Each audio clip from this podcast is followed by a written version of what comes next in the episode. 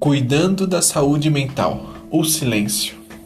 Até o insensato passará por sábio se ficar quieto, e, se conter a língua, passará que tem discernimento. Provérbios 17, 28.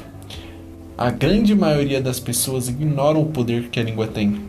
Na Bíblia encontramos palavras que dizem que o poder da vida e da morte estão na língua. Tudo que se firmar na terra se firmará no céu. Verdadeiramente, o que falamos tem poder. Por outro lado, falar demais é descrito como falta de sabedoria nas Escrituras. A Bíblia diz que quanto mais você abre a boca, mais perto está de pecar. Na multidão de palavras não falta pecado, e quem modera a língua é sábio.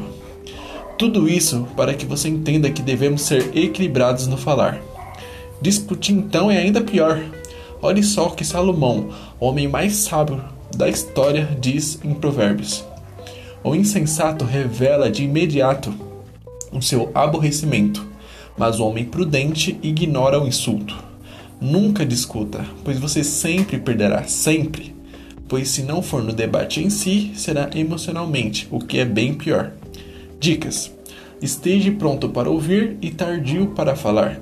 Nunca responda alguém se você não estiver no seu estado normal. E em situações de estresse, respire e faça a oração dos sábios, o silêncio.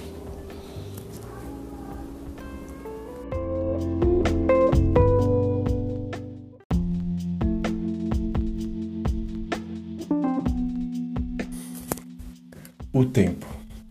O tempo é a moeda dessa geração é o que define o que você pode ter ou ser. O melhor pianista do mundo não conquistou esse título com dinheiro, e sim com o tempo. Você pode pagar um milhão de dólares para se tornar especialista em algo, e ainda assim não ter garantias de que isso vai acontecer. Mas, caso invista 10 horas diárias estudando a área, há grandes chances de você se tornar no que deseja. O dinheiro compra a festa de casamento dos sonhos, mas é o tempo investido que leva a pessoa amada ao altar. Como o tempo pode ser tão valioso e tão desvalorizado?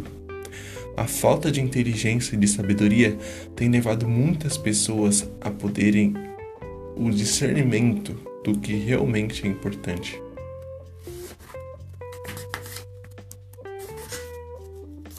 Mark Zuckerberg cofundador do, e CEO do Facebook, contou em uma visita a uma famosa universidade norte-americana o porquê de usar as mesmas roupas sempre.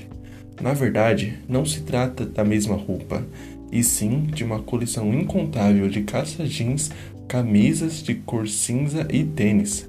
Segundo Zuckerberg, ele não dispõe dos minutos necessários para escolher uma roupa. Assim, como um guarda-roupa de peças idênticas, ele pode se arrumar em segundos. Alguns acham um exagero, mas um bilionário influenciador de uma geração como ele conhece bem o valor do tempo. Essa valiosa moeda é a riqueza da nossa geração. O tempo não para, o tempo é traiçoeiro. Às vezes, inimigo, mas pode ser amigo se usado com sabedoria. A revista americana Fortune publicou em 2015 uma grande reportagem sobre a produtividade de Steve Jobs, o cofundador da Apple. Durante reuniões, basicamente Jobs era neurótico em otimizar o tempo. Colegas de trabalho relatam nessa entrevista que, diversas vezes, o CEO da Apple expulsou pessoas desnecessárias das reuniões. Para ele, quanto menor o número de pessoas na sala, mais produtivo seria o debate.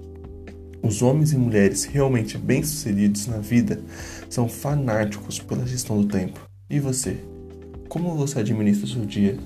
Como você planeja o seu mês? O que você espera do seu ano?